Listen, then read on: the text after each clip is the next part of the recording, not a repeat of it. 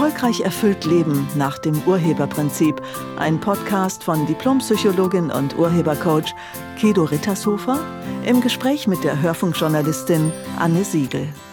Ein neuer Podcast und ich sitze mit dem früheren Fräulein vom Amt, die man anrufen musste, wenn man eine Telefonnummer wissen wollte.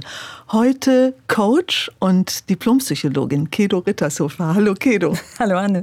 Ich komme auf deine Vor-Vor-Vor-Karriere als mhm damals sagte man noch Fräulein vom Amt, mhm. was ja heute despektierlich wäre.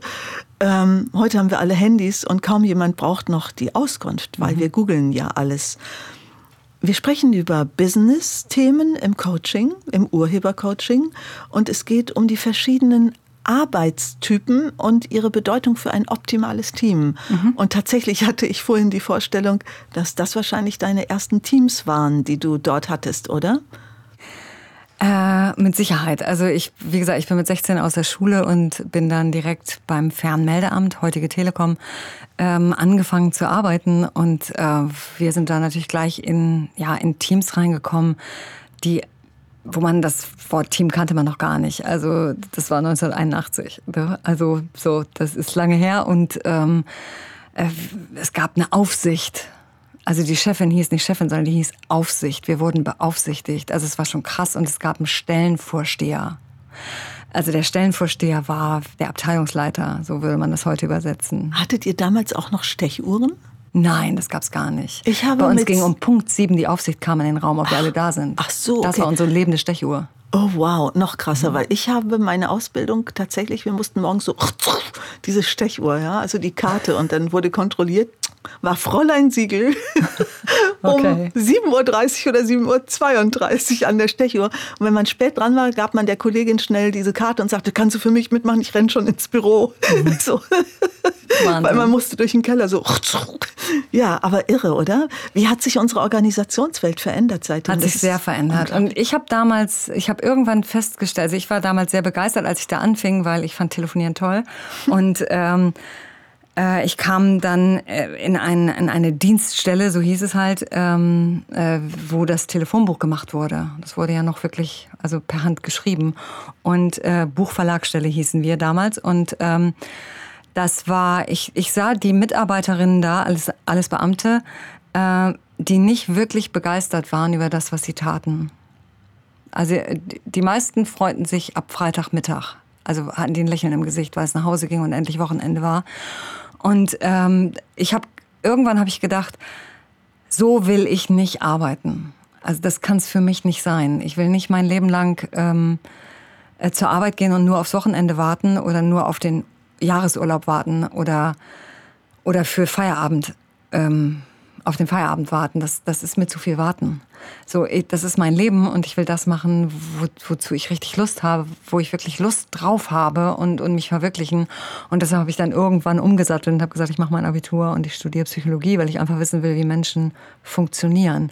Was mir allerdings damals schon aufgefallen ist, dass es unterschiedliche Herangehensweisen gibt an die Arbeit.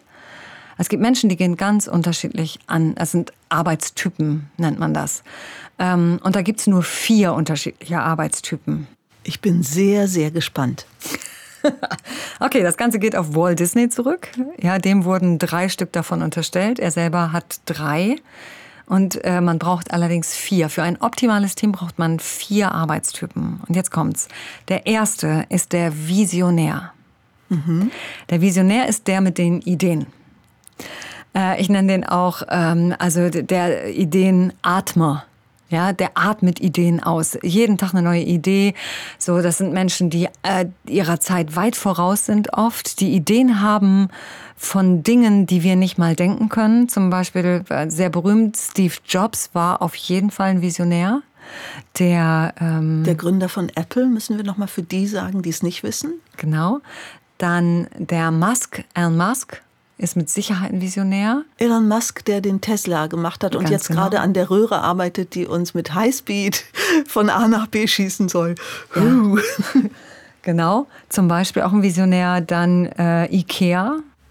Ingvar Kamprad. War auch ein Visionär, der die Ideen hatte, mit Möbel zu mitnehmen irgendwann. Ja. Vielmann, auch ein Visionär für, ähm, für Brillen, die, äh, an, an deren Gestell man nicht mehr sieht, äh, ob es ein Kassenpatient ist oder nicht, weil er selber darunter sehr gelitten hat, dass man sehen konnte, dass er wenig Geld hatte an, seinem, an seiner Brille. So. Das sind alles Visionäre gewesen. Also das sind Menschen mit wahnsinnigen Ideen, die erstmal oder damals hier der Otto-Motor-Entwickler zum Beispiel, das waren alles Ideen, das gab es nicht. Oder dass Menschen fliegen können irgendwann, das gab es nicht. Das sind Visionäre. Und wenn man sie entwertet, dann denkt man häufig an Spinner. Also wenn man sie negativ betrachtet, dann sind das Spinner.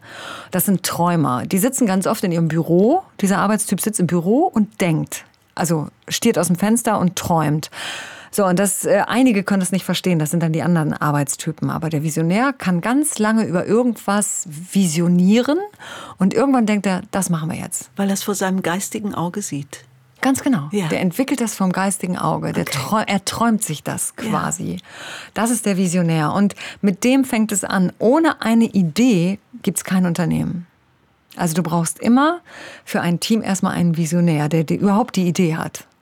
So, und dann kommt der zweite Typ dazu, das ist der Macher. Der Macher macht.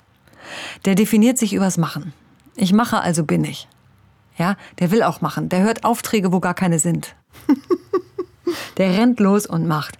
Das ist der Macher, wird häufig, wenn man ihn denn negativ betrachtet, wird er als Hektiker gesehen. Operative Hektik bei gleichzeitigem geistigen äh, Stillstand. So, es, äh, die Macher machen permanent und immer schneller. Es geht darum, Sachen schnell zu machen. Ein Macher lebt in der Beschleunigung. Das würde heißen, wir finden ihn in Medien, zum Beispiel im Medienzusammenhang, überall da, wo es die sogenannte Deadline gibt. Da fühlt er sich sehr wohl. Du findest ihn allerdings überall. Es gibt überall Menschen, die Machertypen sind, die äh, sofort machen. Also sie haben, eine, Ide- sie haben eine Idee oder sie nehmen eine Idee irgendwo auf von irgendeinem Visionär. Entweder sie arbeiten mit dem zusammen oder irgend, sie lesen eine Idee und denken, oh, das kann ich auch. Das sind Macher. Das kann ich auch, das mache ich. Und dann machen die das. Und was meistens passiert, wenn ein Macher alleine unterwegs ist, der gibt unglaublich viel Geld aus. Okay. Weil der sich keinen Plan macht. Der macht ja einfach. Das heißt, Macher verbrennen gerne auch viel Geld, wenn sie denn nicht äh, den dritten Arbeitstyp dabei haben. Das ist nämlich der Analytiker. Der Analytiker muss erstmal einen Plan haben. Und es geht darum, dass man bitte keine Fehler macht. Es muss ganz klar sein. Es muss ganz deutlich sein, der Plan. Der Analytiker liebt Statistik, schaut die sich auch genau an. Dann wird ein Plan gemacht. Und erst dann, nachdem man den mehrfach angeschaut hat, erst dann geht es ins Machen. Das ist der Analytiker. Wenn man ihn negativ betrachtet oder entwertend sehen möchte, dann sind das häufig die Erbsenzähler. ja, die Kleinkarierten. Gerne in Buchhaltung oder im Consultant-Bereich zu finden, wahrscheinlich, ne? Ganz genau. Ja, ja. Controlling häufig. Äh, Controlling meine ich, Entschuldigung. Ja. Controlling, genau. Da sind die sehr gern gesehen oder oft gesehen. Das sind halt die, die alles nochmal drei, viermal durchdenken. Also ich denke und ich durchdenke alles und ich betrachte alle Möglichkeiten, die es, alle Auswirkungen, die es vielleicht haben könnte. Die müssen zunächst alle eliminiert sein und erst dann geht es los. So, und dann gibt's noch den vierten Typ. Das ist der Hüter. Der Hüter bedeutet, der sorgt dafür, dass die Sachen zusammenbleiben. Also, dass es auch sicher ist und dass möglichst auch alte Sachen erhalten bleiben.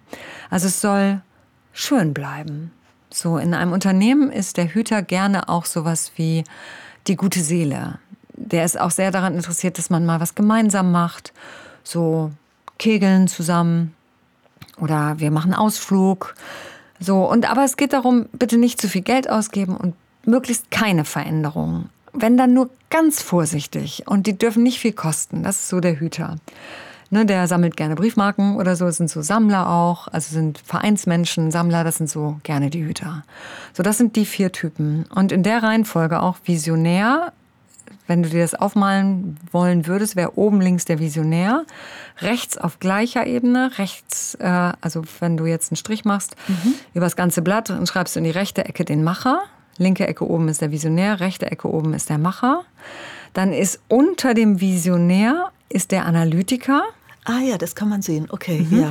Und unter dem Macher ist der Hüter. Dann haben wir ein Viereck. Klar, also das heißt, das ist immer jeweils die Gegenkraft, die unter ihm steht. Ja, und die Diagonale ist die Spannung. Das bedeutet, der Visionär kriegt immer mit dem Hüter Probleme. Stimmt, ja. Weil der Visionär will Geld ausgeben, um die Visionen zu verwirklichen und der Hüter will das Geld zusammenhalten. Das ist übrigens super. Du könntest das auch für jedes Drehbuch nutzen, diese Skala. Das ist fantastisch. Ja, ja. Das Protagonist und Antagonist sogar da drauf. Ja. Genau. Der Visionär will Veränderung, der Hüter lehnt Veränderung ab. Okay. So, und beim Analytiker ist der, äh, ist, beim Macher ist der Analytiker in der, in der Diagonalen. Das heißt, auch die beiden kriegen Ärger. Der Macher rennt los und der Analytiker brüllt Stopp. Ja, auf keinen Fall. Und wir müssen uns erst einen Plan machen. Und der Macher sagt, einen Plan brauchen wir nicht. Weißt doch, wie es geht. Nee, weißt du nicht, aber merkt man doch. Und der Macher wird sagen, wenn wir die Ersten sein wollen, müssen wir jetzt losrauschen, sonst kommen die anderen. Wahrscheinlich ja, genau. sowas in der Art. Ja. Und ich erkläre das im Business Coaching immer äh, mit, mit folgender Situation. Stell dir vor, du kommst nach Hause und es ist ein Fleck auf dem Teppich. Ihr habt einen hellen Teppich und es ist ein relativ großer Fleck, so 20 Zentimeter Durchmesser, ist auf dem Teppich. Oder Dreck ist auf dem Teller. Es ist Dreck. Dreck. So. Der Macher rennt los und holt sofort einen Staubsauger. Direkt. Ja? Das ist der Macher, der rennt sofort los. Der Analytiker brüllt, du kannst ja nicht sofort loslaufen. Wir müssen erstmal gucken, was das für ein Dreck ist. Was für ein Mittel wir nehmen Was müssen. wir für ein Mittel nehmen ja, müssen. Ja. ja, man kann, halt, wenn das nass ist, dann ist der, dann, dann ist nämlich der Staubsauger kaputt, wenn das jetzt ein nasser Fleck ist. Also der Analytiker müsste erstmal genau eine Probe nehmen, Lupe, Lupe genau betrachten, um was für einen Fleck handelt es sich. Der Visionär denkt darüber nach, wieso es überhaupt Flecken gibt und wie man die zukünftig vermeiden könnte. Warum brauchen wir überhaupt einen Teppich? Man könnte einen anderen Boden dort haben. Ja, oder wieso gibt es Flecken? Also, also okay. gibt es nicht an der Tür eine Möglichkeit, wo vielleicht schon ein Sauger da ist, sodass ich gar keinen Dreck mehr mit in die Wohnung bringe und wie könnte man den entwickeln? Und der Hüter denkt, ach, so ein schöner Teppich und auch der Fleck hat bestimmt seine Berechtigung. Ich stelle einfach einen Tisch drüber, dann sieht man den gar nicht mehr. Was für ein herrliches Bild. Ja, und dann setzen wir uns alle schön da drum und haben eine gute Zeit. So, das sind die vier unterschiedlichen Typen. Das Problem ist nur, dass wir, wie gesagt, über die Diagonale immer Probleme miteinander kriegen und keine Wertschätzung für die Qualität des anderen haben. Wenn wir die hätten, also wenn ich weiß, ich bin zum Beispiel mit einem äh, Analytiker verheiratet, der muss erst mal einen Plan machen, weil es ist nämlich auch übrigens in Partnerschaften so, dass ich vielleicht mit einem, mit einer anderen äh, mit einem anderen Arbeitstypen äh, verheiratet bin, dann kann es zu, zu Spannungen kommen zwischen uns, weil der immer denkt, wieso rennst du eigentlich sofort los so hektisch? Und ich denke, wieso musst du eigentlich immer einen Plan machen? Das kommt mir wahnsinnig bekannt vor. ja. Oder ihr seid so wie wir zum Beispiel, wir sind zwei Macher. Wir ah, machen sehr, sehr schnell. Ja. Und äh, das führt manchmal dazu, dass wir eben mehr Geld ausgeben, als nötig ist. Okay. So, und da, das, als uns das klar wurde, haben wir gesagt, so, wir nehmen jetzt mit in unsere Firma einen Analytiker mit rein, der uns wirklich stoppt. Sehr toll. Und wir haben da wahnsinnig viel Achtung vor, weil das sensationell ist. Also jemanden zu haben, der sagt, lass uns Moment mal. Ja, also ihr lauft erst los, wenn ich los sage. Mhm.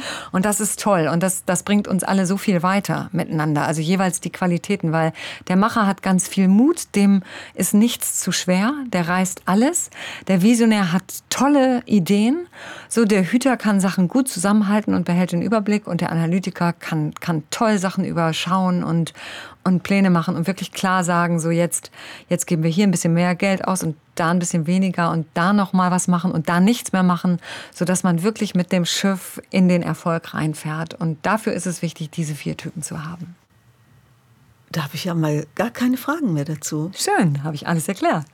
ja, das ist faszinierend. Ich werde mir jetzt Firmenkonstrukte mal daraufhin anschauen. Also ja. das. Wo schätzt du dich denn ein? Irgendwo zwischen Macherin und Visionärin, ja, würde ich sagen. Würde ich, ich glaube, ich bin Mischform. Ja. Ne, also das wollte ich Macher, dich tatsächlich Visionär. fragen. Ja. Genau, das gibt es gibt ganz viel. Es gibt einen Haupttyp, also der ja. Haupttypus ist, zum Beispiel ich bin, ich bin äh, Macher mit Ausrichtung Analytiker der Hüter an meiner Seite findet das auch alles gar nicht gut. genau, ganz ah, genau. Ah, super. Ja, genau. Ja. Und dann bist du wahrscheinlich Visionärin. Du hast viele Ideen ja. mit Ausrichtung Macher. Ja, richtig. Du genau. könntest sie auch selber umsetzen. Ja, ganz klar. Genau. Ja, so genau. Und das, das gibt es auch ganz. Also wir sind ein Haupttyp. Das ist erstmal das Erste, wie wir rangehen. Wenn es eng wird, ist es das, was du machst. Also das so reagierst du nach deinem Typ entsprechend. Der Hüter würde sich erstmal hinsetzen und erstmal denken, oh Gott, oh Gott, oh Gott.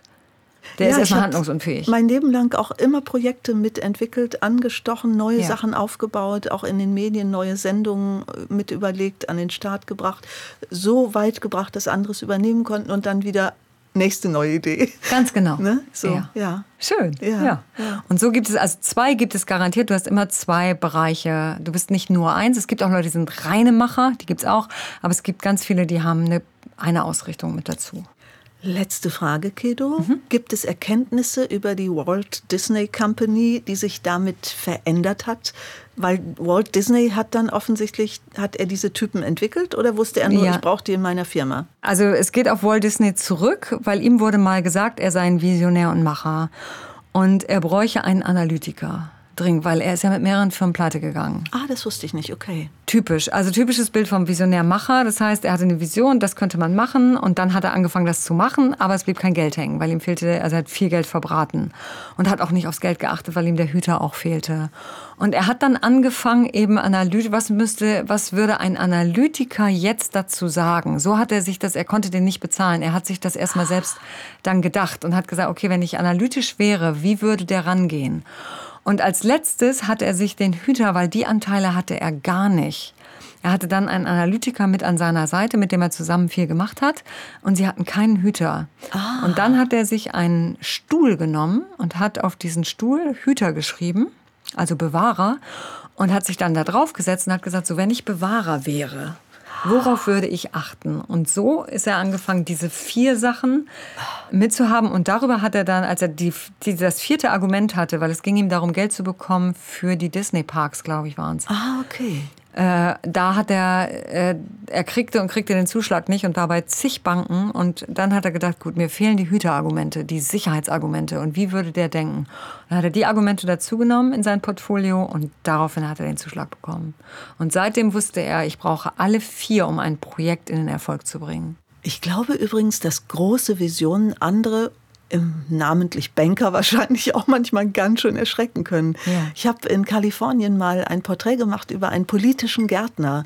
Der war beim Peace Corps gewesen in Westafrika und hatte dort in den Flüchtlingscamps immer überlegt, hier kannst du überhaupt keinen Garten aufbauen. Hatte die Idee für einen vertikalen Garten und hat unglaublich viel Geld in den Sand gesetzt, bis er eine Hüterin an seiner Seite bekam und die war Hüterin und Analytikerin. Die haben eine Riesenfirma aufgebaut und ich kriege gerade Gänsehaut, wenn ich es erzähle. Die haben eine Firma aufgebaut und zwar ein vertikaler Garten, unten eine runde Aquariumstonne, wo du Fischzucht drin hast, über eine Turbine angetrieben, über ein Quadratmeter Vlies, wo die tollsten Salatköpfe wachsen und oben eine Windturbine dran.